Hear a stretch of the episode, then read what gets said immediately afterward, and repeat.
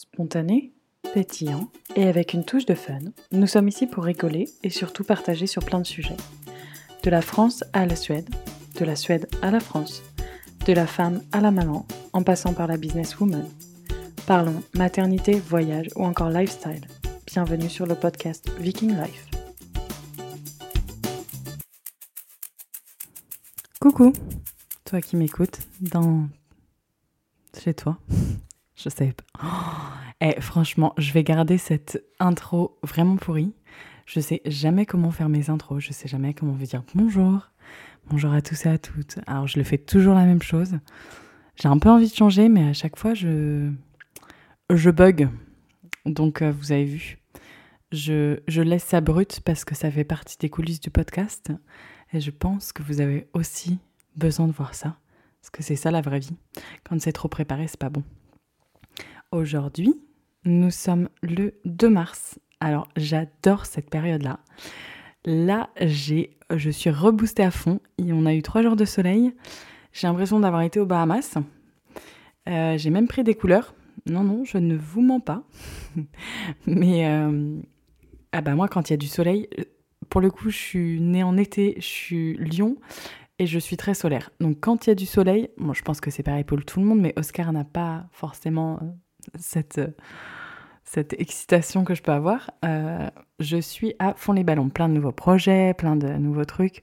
J'ai envie de faire 350 000 choses pour le podcast, j'ai envie de faire 350 000 choses pour tous mes animaux. Pareil pour la maison, pareil pour les enfants. Le seul problème dans toute cette équation, c'est qu'il manque du temps. Je me suis dit, ce serait peut-être pas mal d'avoir des journées de 48 heures. J'ai pas encore réussi à résoudre ce petit souci de, planning temporel, mais en attendant, j'essaie aussi de prendre du temps pour moi, même si je passe là plus de temps dans mon jardin à préparer mes semis et tout ça, ça va être trop bien. On s'est un petit peu enflammé avec maman, on a fait un potager énorme, enfin j'ai prévu mon potager énorme et maman me dit Victoria, t'inquiète pas, tout est possible. Bon, on est quand même sur une surface de 300 mètres carrés, donc on va voir comment, euh, 200. 200, mais j'ai deux parcelles, donc je pense, qu'on est quand même sur du 300 mètres carrés. Enfin bref, fini mon histoire de potager. La rénovation, ça avance comme sur des roulettes. On a encore pas mal de petits détails à faire, mais on voit doucement mais sûrement le bout. Euh, les enfants vont très bien. On a repris aujourd'hui euh, l'adaptation à la crèche. D'ailleurs, merci à Émilie qui avait fait un interview sur le portage. Donc si vous avez envie d'avoir des informations sur le portage, n'hésitez pas à aller voir. Je crois que c'est l'épisode 6 de mémoire. Émilie, elle avait mis une technique en fait. Elle faisait un cœur sur sa main et sur la main de son fils et j'avais vu ça quand il avait commencé l'école. Et on a fait ça avec Lucas aujourd'hui et euh, ça s'est super bien passé. Donc euh, on fait des bisous euh, super power et avec la main et ça marche trop bien. Donc elle m'a vraiment dit la, la nana de, la crèche de continuer à faire ça. On dit plus crèche d'ailleurs, on dit multi-accueil, mais bon. Parce qu'on avait fait une petite pause dans tout ça. Et aussi, euh, étape super importante, William a eu un an la semaine dernière. On a mangé des gâteaux délicieux de Marion. D'ailleurs, Marion, je te fais plein de bisous. Et euh, c'était trop trop bon. Et on a mangé. Ah, on n'a pas fait que manger quand même. William a fait ses premiers pas le jour de ses un an avec mon père, donc il est hyper fier. Donc là, il s'entraîne à marcher, il fait quatre pas, il tombe, mais euh, il commence à courir un peu partout. Alors, à l'inverse de son frère, il est un petit peu plus aventurier. Donc là, nous avons des marques partout, des bosses partout. J'avais pas trop eu ce souci-là avec euh, Lucas. J'ai investi dans du Z Trauma. Si vous ne connaissez pas, c'est une crème géniale. Je, je la taguerai dans le, dans le, le post. Parce que ça, ça sauve, euh, ça sauve des bleus pour les petits casaniers. J'ai aussi pas mal de personnes en février et en janvier qui ont accouché, euh, pas mal d'amis, donc euh, euh, notamment Morgane, Ombline, Claire. Je suis sûre que j'en oublie là parce que j'ai parlé très dernièrement avec ces trois personnes-là. Il y a aussi ma cousine qui va bientôt accoucher. bon, c'est un peu le baby boom et pas mal de personnes m'ont demandé comment s'était passé mon postpartum. Et je me suis dit, c'est l'occasion de faire un épisode parce que c'est un sujet qu'on aborde et qu'on n'aborde pas à la fois. Après, c'est délicat aussi d'aborder, mais bon, on y va. Allez, c'est parti. Alors, le postpartum, qu'est-ce que c'est? On entend parler. Mon portable d'ailleurs fait tout le temps, euh, quand j'écris ce mot-là, je ne sais pas pourquoi, il le, il le change à post-parfum. Alors c'est assez... C'est un doux parfum en effet. Un doux parfum rempli d'émotions, de d'hormones, de fatigue, de un millier de sensations que je ne pourrais même pas vous décrire. C'est pour ça que je vous dis que c'est entre guillemets un petit peu délicat d'en parler parce que mon postpartum sera pas le tien, mais c'est comme les accouchements au final. C'est tout est très très personnel, mais à la fois euh, il y a quand même des choses, je pense, qu'on peut préparer ou au moins bah, le savoir. Rien que le fait de savoir, par exemple, moi pour moi, le fait de savoir que l'accouchement c'est pas euh, la cata, bah, enfin, je trouve que si je l'avais su avant, ça m'aurait aidé. Donc ouais, le postpartum, c'est du coup une fois que votre enfant est né, c'est les mois qui suivent. C'est aussi euh, naître mère. Donc ça, c'est un... Euh, moi, c'était vraiment ça qui, euh, qui m'a parlé. Mais après, ce que moi m'a parlé va pas forcément te parler à toi. Mais je vais parler de mon expérience comme, comme d'habitude. Donc, du coup, pour Lucas, comme vous le savez tous ou presque, j'ai accouché en Suède. Et en Suède, on a une suivi de grossesse très light, mais on n'a aucune préparation sur le postpartum à proprement dit. C'est-à-dire que euh, j'ai pas eu d'informations de ma sage-femme, j'ai pas eu d'informations de, de quiconque en fait. Donc c'est un peu. Tu vas avoir un enfant et voilà, voilà quoi. Euh, à l'aventure comme à l'aventure, tu verras ce qui t'attend. Alors, euh, je me suis préparée, moi personnellement, j'ai pas trop lu de livres parce que ça ne me correspond pas, mais il y a le livre du mois d'or qui est génial. Je l'ai lu après. Euh, il y a aussi le, y a un podcast sur le quatrième trimestre. Donc en fait, on parle du quatrième trimestre parce que la euh, grossesse, c'est trois mois. Euh, c'est trois mois. Ah bah ce serait bien que ce soit trois mois. Peut-être que c'est un... Ouais, enfin bref. J'étais en train de me dire chez les chats, c'est deux mois. Enfin bref, je pars pas trop loin avec mes animaux, restons connectés à ce postpartum. Donc oui, le postpartum, euh, on parle de quatrième trimestre parce que c'est vraiment les trois mois qui suivent et en fait c'est les trois mois où vraiment tout se joue. Dans le sens où il y a tellement de changements, il y a tellement de fatigue, il y a tellement d'ajustements, il y a tellement de... Il y a beaucoup de choses en très peu de temps. Et euh, on pense que la grossesse dure neuf mois et que le jour où le bébé est né, bah ça y est, euh, on retourne euh, entre guillemets à notre vie normale. Alors oui, c'est une vie normale, mais c'est une vie complètement différente parce que on est parents et c'est le début d'une aventure magnifique. Euh, bon, pour certaines personnes, il y a aussi des grosses dépressions postpartum. Hein. Pour certaines personnes, c'est pas aussi rose que, que pour moi, comme je l'ai vécu. Donc, comme, je trouve que c'est hyper important d'un peu mettre l'accent sur le fait que, bah, déjà, tout est normal mon postpartum et ton postpartum, il est normal, même s'ils sont à des kilomètres, même si on est totalement différentes, euh, tout est normal. Et la société a, enfin, déjà, je trouve que la France, par le fait de renvoyer les mamans à deux mois et demi ou trois mois travailler, déjà par ce fait-là, elle fait, enfin, c'est comme si avoir un enfant, c'était c'était juste comme aller prendre une douche au final. Enfin, c'est, c'était, c'était rien. Enfin, c'était normal. Alors oui, c'est normal, mais en attendant, c'est aussi un énorme changement et il faut donner le temps aux personnes d'atterrir. Donc ça, c'est vraiment euh, quelque chose qui est normalisé en France en mode, bon, bah vous avez des enfants, allez nous faire les petits-enfants, revenez quand euh, vous êtes prête, c'est-à-dire à deux mois. Alors ça, c'est, enfin pour moi, je, je sais vraiment pas comment certaines mamans arrivent et je leur tire vraiment mon chapeau parce que c'est un tel bouleversement, je pense que j'en aurais été... Euh, très triste, moi, de repartir travailler aussitôt. Mais après, il y a certaines mamans qui me disent Mais Victoria, comment tu fais pour rester à la maison? Comment tu fais pour t'occuper de tes enfants Et du coup, pour elles, elles doivent se dire Bah, ça doit vraiment être dur pour elles. Enfin, donc, ton point de vue et mon point de vue sont un petit peu différents. Donc, ça, c'est vraiment très important de le mentionner. Il faut aussi être euh, prête à un bouleversement. Et si ça se trouve, tu n'auras pas de grosse dépression postpartum et tu vas adorer. Et si ça se trouve, euh, tu en auras une et c'est OK bah, tout est normal en fait. Enfin, franchement, faut pas. Faut pas. Des fois, en fait, on a des a priori, comme par exemple mon a priori d'aller accoucher et de me dire oh là là, je vais mourir. oh là là, je vais avoir tellement mal, ça va être la cata, c'est hors de question. La dernière fois, je suis sur pas mal de groupes Facebook de grossesse et tout ça, ce que j'aime bien aller lire, même si des fois, je dois vous dire que je les mets un peu en sourdine parce que j'ai besoin d'autre chose. J'ai besoin de souffler de ce que cette euh, d'avoir la maternité tout le temps, c'est super, j'adore ça, mais des fois j'ai envie de parler d'autre chose en fait. Enfin, il y a des Enfin, c'est normal, je pense que c'est humain. Et du coup, pour revenir à mon histoire de groupe, je vois une, des personnes qui avaient tellement peur, qui avaient mis un poste, il y avait, plusieurs personnes qui réagissaient, à ce poste-là, et elles disaient J'ai tellement peur d'aller accoucher que je veux avoir une césarienne programmée. J'ai pas de. J'ai pas de de problème de santé, j'ai pas de raison de faire une césarienne, mais je veux une césarienne programmée. Il y a des femmes qui le vivent très bien. Et en fait, elles se sont mis ça en tête. Et je pense aussi que c'est une désinformation parce que la césarienne a des risques. Je suis absolument pas contre la césarienne parce qu'elle a des énormes avantages, surtout si on a un bébé qui a besoin de sortir en césarienne avec une urgence vitale. Après, notre corps est quand même fait pour accoucher.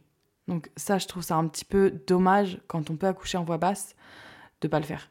Certaines personnes ont vraiment une paire bleue. Enfin bref. Je ne m'éloigne pas, mais euh, c'est tout ça pour vous dire qu'il y a un manque d'information. Il y a un manque d'information parce que ce postpartum, c'est quand même euh, important. Donc moi, personnellement, je ne me suis pas préparée plus que ça au postpartum. Je savais que ça allait être un, changement énorme, mais je pense que j'étais prête. Je savais à quoi m'attendre. Entre guillemets. mais en fait, euh, quand Lucas est né, j'étais très pragmatique. J'avais préparé à fond, mais vraiment, mais plein de plats. Le, congélateur était rempli de plats.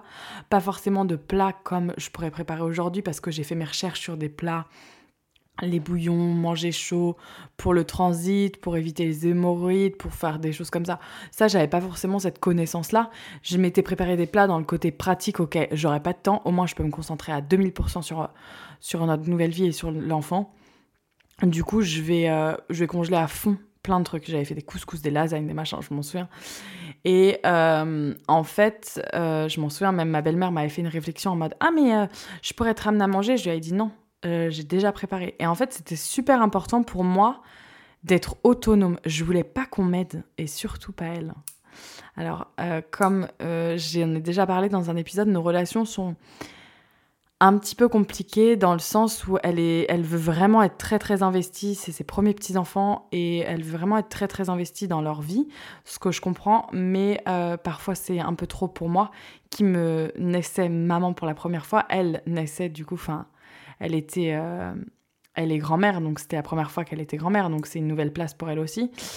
Euh, je pense que là, elle a, commence à trouver sa place du fait qu'elle a d'autres petits-enfants à s'occuper un autre petit enfant, mais euh, c'est quand même encore euh, un peu sensible.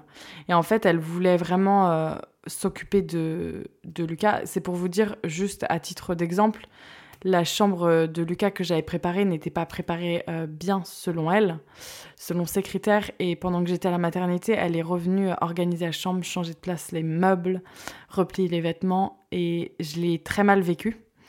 Et en fait, je suis devenue maman lion et j'ai pas forcément eu le temps de me rendre compte de ce qui s'est passé, mais j'ai eu un déclic dans mon cerveau en mode c'est notre vie et euh, il va pas falloir que tu empiètes sur notre vie. Et ça, ça a été assez dur pour Oscar aussi à gérer parce que euh, euh, c'est assez compliqué de lui dire bah, c'est notre vie et là c'est les limites. Donc c'était vraiment de se montrer. Alors moi j'ai eu aucun souci à montrer pour elle. Et en fait, j'ai le postpartum est devenu euh, entre guillemets que je sais pas forcément comment l'expliquer, mais le fait que j'étais loin de maman, j'avais pas envie qu'elle euh, qu'elle me couvre comme si euh, j'étais sa mère quoi. Enfin, euh, pardon, je suis pas sa mère, comme si elle était ma mère. Et euh, dans le sens, elle s'est dit, bah, elle est loin de sa mère, je peux venir. Donc, elle voulait absolument, elle était là, fais attention à son nez euh, quand t'allaites. Elle voulait absolument voir quand j'allaitais. Alors, je lui ai dit, ça hors de question, tu sors de la chambre. Et je mettais des limites comme ça. Parce que c'était notre moment. Et puis, j'avais pas envie qu'elle était assise sur le lit à regarder. Enfin, et puis, c'était notre moment. Et ça, du coup, le postpartum, pour moi, ce moment après la grossesse a été entre guillemets un combat contre euh, elle qui était trop intrusive, mais vraiment trop intrusive. Donc du coup, j'ai pas forcément eu le temps de faire de baby blues à proprement dit. j'ai quand même eu des émotions. des fois, je pleurais et je savais pas pourquoi. Et je trouvais mon bébé trop beau. Et j'avais j'avais mis au monde quelqu'un. Et enfin, après, j'ai aussi eu des rêves et des angoisses assez présentes. j'avais des rêves, vraiment des cauchemars. Je, je pourrais même pas, enfin, j'ai même pas envie d'en parler tellement ça me, ça me, touche au cœur, mais vraiment des cauchemars avec mon bébé qui se faisait tuer. Et c'était euh, c'était horrible. C'était vraiment à me réveiller en sueur la nuit. Et Oscar aussi a eu ça. Donc, c'est pas le postpartum, c'est aussi pour euh, les papas. Euh, mais vraiment des angoisses, c'est en mode il se réveille de la nuit. Alors, ça lui arrive encore aujourd'hui. Ça, ça me fait moyennement rigoler. Parce que s'il est endormi et que, par exemple, je vais pas me coucher à la même heure que lui, Bon, en général, ça arrive très peu souvent, mais ça peut arriver. Si je vais pas me coucher à la même heure que lui, euh, et ben en fait, si je, suis obligée de le réveiller avant parce que il a de telles angoisses qu'il veut, il, a l'impression de se sentir attaqué et euh, des fois il monte les points.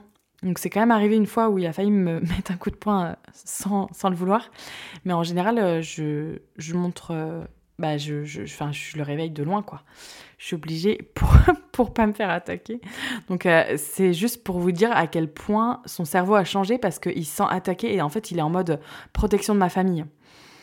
Et donc c'est assez intéressant ce euh, changement qui se fait dans notre cerveau. Mais euh, j'ai vraiment pas... J'ai eu la chance d'avoir Oscar avec moi pendant les trois premières semaines de vie de Lucas. Et après, j'avais un, espèce de, sentiment de d'organisation, de, enfin vraiment un peu rigide presque. Il fallait que tout euh, roule en fait, et je voulais surtout pas avoir besoin d'aide et avoir le Enfin, je voulais, en fait, je voulais pas flancher dans le sens, bah oui, parfois c'est dur, oui, des choses comme ça. Je voulais absolument pas lui montrer que des fois j'étais fatiguée. Et euh, parce que, en fait, euh, dès qu'on lui montre un petit peu qu'on est un petit peu faible, elle, elle arrive très rapidement. Et là, si on lui donne un petit peu de place, euh, c'est très dur. C'est très très dur. Donc du coup, euh, bon après c'est pas le sujet hein, aujourd'hui, mais tout ça pour vous dire que le fait qu'on ait eu ça à gérer, euh, ça m'a ça m'a donné des ailes en fait, je pense. Enfin ça m'a vraiment fait une telle protection et du coup j'ai pas eu le temps de. Puis j'étais tellement heureuse d'être maman. Enfin c'était c'était c'était presque inné. C'est c'était fou. Hein. Même si j'étais fatiguée j'étais pas si fatiguée que ça en fait comparé à aujourd'hui. je me dis, il y a des étapes de fatigue, on peut toujours être plus fatigué. Et en fait, on, des fois, il faut que vous gardiez en tête que euh, vous avez des ressources inépuisables. Alors oui, vous avez le droit de faire des dépressions. Et c'est normal d'en faire. Enfin, c'est normal. mais par contre, il faut en parler autour de vous. Il faut vraiment euh, en... Enfin, normaliser la chose parce que c'est ok de craquer. Et en fait, en Suède, ils font pas de préparation postpartum, mais par contre, derrière ça, euh, il y a la PMI qui passe. Et en fait, comme je l'expliquais dans un épisode, le premier rendez-vous est vraiment euh, donc à 10 jours de vie de l'enfant, à peu près un petit peu plus une semaine. Le premier rendez-vous est vraiment concentré que sur la maman. Comment vous vous sentez en tant que parent, comment vous allez, comment. Et à chaque fois qu'elle me voyait, assez régulièrement les trois premiers mois d'ailleurs, parce que c'est toutes les semaines le premier mois, tous les 15 jours le deuxième mois et le troisième mois pareil, et après c'est tous les mois. Le vraiment, euh, enfin à chaque fois qu'elle me voyait, c'était comment vous sentez-vous en tant que maman? Est-ce que ça va? Est-ce que tu arrives à faire des choses pour toi? Et c'est vrai que le cas était assez facile parce que je me souviens, il avait un mois et demi, deux mois. Euh, je l'avais mis par terre et il, enfin, il était sur son tapis d'éveil ou sur son, ouais, sur son tapis d'éveil, je le revois là par terre et j'étais en train de peindre et j'arrivais à peindre avec lui qui était éveillé. Et en fait, il n'avait pas forcément besoin d'être dans les bras. Je pouvais le poser, il n'y avait pas de souci. Je faisais l'aspirateur, il n'y avait aucun souci. Donc j'arrivais bien à. J'avais une routine qui était hyper bien calée. Je dormais en même temps que lui. Et en fait, je me sentais vraiment épanouie dans ce nouveau rôle. Donc euh, j'ai pas eu de, gros bouleversements pour Lucas. Par contre, vraiment le fait de... Euh, bah, en fait, le fait d'être tombée enceinte très rapidement, euh, c'est presque là que je l'ai fait au final, ce baby blues, parce que j'étais pas... Euh, je, je me rendais pas trop compte vraiment de ce qui allait se passer. Et c'était très rapproché, parce que j'ai eu deux enfants en moins de 16 mois. Donc c'est même pas un an et demi, ce qui même pas un an et demi qui se passe et j'ai deux enfants. Et, et, là, j'ai un peu paniqué en me disant, mais comment je vais faire? Parce que j'ai une super routine, j'ai ça. Et du coup, c'est entre ces deux moments-là où j'ai un petit peu stressé. Puis bon, de toute façon, il euh, n'y a pas grand-chose, même si on stresse, il n'y a pas grand-chose qu'on on peut, on peut faire au final. Et du coup, euh, ma leçon de la, fin, de la vie, c'est bah, ça sert à rien de stresser. Hein. Le, comme dit maman, la peur n'évite pas le danger. Donc même si, même si ça va être dur, bah, c'est juste, euh, faut essayer de voir le bon côté des choses. Mais c'est vrai que ce postpartum, c'est quand même... Euh, ouais, on normalise le fait que bah, une grossesse dure 9 mois et qu'après... Euh, mais je pense que ça dure des années, le postpartum, au final. Parce que c'est de... C'est de s'ajuster. Et puis, la parentalité, c'est des défis tous les jours. Puis demain, euh, quand je vais me réveiller, que vous m'écoutez là, parce qu'on est mardi soir, euh, tard.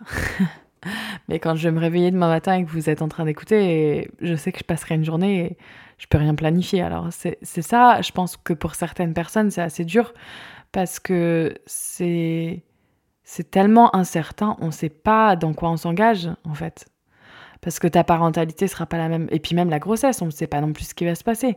Donc c'est un tel lâcher prise. C'est vraiment un travail sur soi au final. C'est vraiment un énorme travail sur soi de réussir à, aller avec le flow et, et, surtout de réussir à normaliser le fait que bah c'est ok d'être triste, c'est ok d'avoir des émotions, c'est ok de les accepter. Euh, et enfin c'est même plus qu'ok, c'est qu'il faut les accepter. Il faut accepter d'être triste, il faut accepter d'être fatigué, il faut accepter d'avoir besoin de pause. Et puis, il faut accepter aussi que hum, il y a une énorme, hum, un énorme jugement de la part de, des parents du fait que, ok, euh, je deviens parent et ça, ce sont mes choix. Donc, par exemple, je fais les choix des couches lavables, je fais les choix de allaiter et je fais les choix de euh, faire de la DME. On est sur des choix entre guillemets dits alternatifs, mais après c'est des espèces de clans qui se forment en mode euh, bon bah là on est en, en alternatif. Moi j'ai décidé de faire le biberon et je fais pas le Montessori mais je fais ça. Et après on est en fait en mode clan et en mode jugement de ok je comprends pas pourquoi ils font ça. Bah en fait c'est ta parentalité. Et, et ça c'est enfin moi quand on me parle mais euh, alors, je, enfin, personne m'a dit que j'étais jugeante parce que je pense que je ne suis pas du tout, mais si c'est vraiment. Euh, mais c'est à 2000% mieux pour un enfant, par exemple, je prends l'exemple de l'allaitement, que sa maman choisisse de ne pas faire l'allaitement si elle se sent pas. Parce qu'il faut mieux une maman épanouie qui donne le biberon plutôt qu'une maman triste qui allaite. Et moi, ça me parle à 2000% l'allaitement. Bon, les couches à j'ai tenté, c'était pas. C'était pas pour notre organisation avec deux enfants, euh, ça ne marchait pas, mais je l'ai fait un petit peu pour Lucas. Et après, c'était OK. Enfin, il n'y a pas de souci, en fait. Euh, tu fais des tests et si ça marche, ça marche pas. Et il y a tout cette, euh, ce jugement quand tu deviens parent de tout le monde, en fait. Ah, bah, il fait les siestes avec toi. Ah, bah, il fait pas les siestes avec toi. ah, bah oui, c'est pas bien, ça. Bah oui, mais en fait, enfin, on s'en fout, quoi. Enfin, tu fais toujours de ton mieux et c'est toujours, c'est toujours toi qui auras le dernier mot et qui sait ce qu'il met pour ton enfant. Alors, euh, tes choix, c'est très dur, hein. parce que c'est un espèce de combat. Et c'est ça que moi je trouve très dur quand on devient parent, c'est vraiment d'assumer ses choix à 100%, euh, jusqu'au bout, en fait. Et c'est vraiment, euh, c'est vraiment un cheminement personnel. Et c'est, de toute façon, tous les choix sont, sont OK. Alors après, euh, je, je, je, temporise quand même un petit peu mes propos parce que tous les choix sont OK à condition de, que l'enfant soit en sécurité et qu'il n'y ait pas de maltraitance ou de choses comme ça, hein, bien sûr. Hein, mais euh, vous avez compris euh, mon concept. Mais bon, je vais quand même tempérer un petit peu ce que je dis. Mais c'est juste que bah faut juste être heureux en fait et accepter que oui, c'est un énorme changement. Oui, ma vie a changé à tout jamais dans le sens où des fois, des fois j'essaie de me remémorer qu'est-ce que je faisais avant d'avoir des enfants. Parce que je me dis, j'ai deux enfants et on arrive à faire tout ça dans une journée, mais avant, mais je devais juste brasser de l'air. Et en fait, non, j'étais hyper occupée, mais c'est que c'est, bah, c'était pas les mêmes priorités. Et, et des fois, j'essaie de me souvenir, mais comment ça se faisait? Tu faisais une grasse mat le week-end, vous regardiez 15 000 séries, t'allais faire une petite promenade d'une petite heure parce qu'il fallait quand même s'aérer, et vous y à manger. Et ouais, je, des fois, j'ai du mal à me souvenir. Des fois, j'ai une certaine nostalgie en mode oh, je rêve d'avoir juste un week-end pour moi toute seule. La fois, Oscar me dit mais qu'est-ce que tu veux aujourd'hui? Je dis bah tu sais quoi? Juste que personne me parle et que je mange cette salade sans qu'on me dise Maman, j'ai fait pipi. Maman, est-ce que tu peux m'aider? Maman, j'ai soif. Oh, Victoria, est-ce que tu as fait ça? Est-ce que tu as fait ça? En fait, juste euh, des fois. Et ça aussi, c'est important dans le postpartum de pas avoir trop de charge mentale. De réussir à Oh, pardon, mon portable qui sonne, j'avais oublié de le mettre en silencieux. Euh, de réussir à départager de cette charge mentale qui est. Euh, j'ai vu il y a pas longtemps euh, une vidéo qui traîne sur les réseaux sociaux qui est géniale, mais cette charge mentale est, énorme. Et même si le papa est très présent pour mon cas, on en a quand même. Oscar me dit tu la prends sans. Bah, sans le vouloir, mais je dis ouais, mais en attendant bah, si je le fais pas, euh, personne va le faire en fait. Donc c'est ça la charge mentale aussi. Il me dit, mais ça peut attendre une journée. Je dis, bah oui, mais en attendant, c'est une journée. Enfin, faut réussir à mettre les priorités aussi. Enfin bon, bref, je m'égare sur le postpartum. Euh, je vais revenir aussi pour vous dire que le deuxième postpartum que j'ai vécu était aussi très doux, plein de bienveillance. Je savais à quoi m'attendre, mais j'étais soulagée 300 000 d'être loin de ma belle-mère et d'être entourée de ma maman. Et ça, ça a fait le postpartum beaucoup plus dur parce que c'est vrai que ça a été dur d'être loin d'elle. Pour le premier, je me souviens que c'était vraiment le, truc qui pouvait me rendre très triste, d'être loin de mes parents. Parce que c'était assez. Ouais, pour moi, c'est important que mes enfants euh, les connaissent en fait. Et du coup, euh, pour William, je me suis pas forcément beaucoup plus préparée. Cette fois-ci, je n'ai pas eu le temps de préparer à manger avec Lucas, ça a été un petit peu compliqué. Donc j'avais toujours pas de bouillon, comme on peut voir sur les réseaux sociaux, de boules d'énergie tout ça, j'avais toujours pas ça. Euh, mais j'avais des, quand même des plats surgelés préparés et j'avais Oscar à la maison. Et maman a mis en place, elle venait nous aider le matin, elle arrivait assez tôt et euh, elle repartait vers 11h30. Donc elle venait de 8h à 11h30, elle jouait en fait avec euh, Lucas ce qui me permettait moi de dormir et de me reposer, de me concentrer que avec William, ce qui était vraiment très précieux. Et Oscar avait la possibilité de, en général, il travaillait, mais se reposer s'il avait besoin. Mais c'est vrai qu'il a beaucoup travaillé, ça a été intense, lui qui venait de lancer son entreprise un mois avant. Il n'avait pas forcément de pause. Donc euh, c'était un rythme assez soutenu. Mais après, en fait, on est tombé en confinement juste après la naissance de William. Et moi, le confinement, je l'ai accueilli, enfin, ça changeait strictement rien à nos vies parce que avec un, un bambin plus euh, un nouveau-né, euh, on n'avait pas le temps de mettre trop notre nez dehors et si on le mettait, c'était vraiment dans le jardin. Donc ça a été vraiment très très bien accueilli. Euh, j'ai pas trop compris ce qui s'est passé. après, on a eu un, ouais, un postpartum très doux, mais à la fois très intense du fait qu'il avait son RGO, donc le reflux, comme je l'explique dans un épisode, alors j'ai plus le numéro en tête, l'épisode sur William, RGO, frein de langue et tout ça. Et là, euh, ce postpartum a été assez difficile parce que William pleurait, mais des pleurs inconsolables, et en fait on ne sait pas, est-ce qu'il a mal au ventre, est-ce qu'il a du mal à digérer? Et là, j'ai une espèce de culpabilité en mode, je lui donne mon lait, mais ça se trouve, c'est moi le problème. Et là, tout se mettait en, en place. Je, le nez qui me grattait. Oups, je raconte tout aujourd'hui. Euh, non, et du coup, j'ai eu toute cette culpabilité en allant voir des médecins en me disant Madame, est-ce que c'est votre premier? Ben non, pourquoi? Je pense que vous êtes un petit peu trop stressée. Alors là, vous imaginez même pas d'entendre le poids de ces mots. Au final, là, j'y pense un an après. Mais il y a une telle culpabilité sur une maman qui vient d'accoucher que, enfin, c'est pas possible. Et en fait, j'étais un peu shootée aux hormones, à fond les ballons. Euh, et je, mais c'est devenu mais une obsession. Il fallait que je sache ce qu'il avait. Parce que je savais qu'il y avait quelque chose, mais je ne savais pas quoi. Et ça, c'est vrai que ce postpartum a été un petit peu plus rude dans le sens où, si j'étais réveillée, je passais ma vie sur les réseaux sociaux, j'étais rentrée dans 350 millions de groupes. Je voulais écouter des mamans, je voulais lire, je voulais comprendre et je voulais savoir pourquoi enfin, pourquoi il pleurait tout le temps Du coup, on appréhendait presque quand il allait se réveiller parce que je savais que si j'avais les deux avec un nourrisson qui pleure plus Lucas, mais c'était des pleurs incontrôlables. Il pouvait pleurer pendant une heure en écharpe, impossible de le mettre en écharpe parce qu'il était hyper tendu. Émilie lui en parle d'ailleurs dans son épisode. Et c'est vrai que c'était c'était doux parce que j'étais entourée de ma famille, mais c'était dur parce que euh, là William euh, c'était pas le postpartum où je posais Lucas et que je faisais une toile. J'ai d'ailleurs pas repeint depuis un an, donc c'est pour vous dire.